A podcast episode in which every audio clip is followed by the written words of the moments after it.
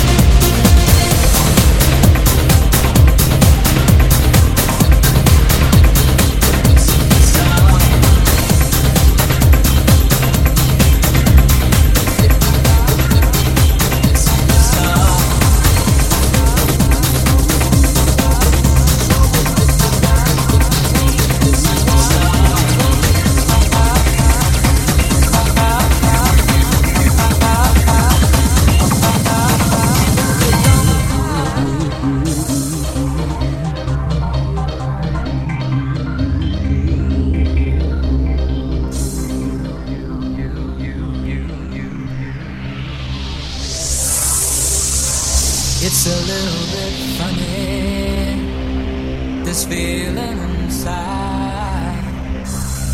I'm not one of those who can easily hide.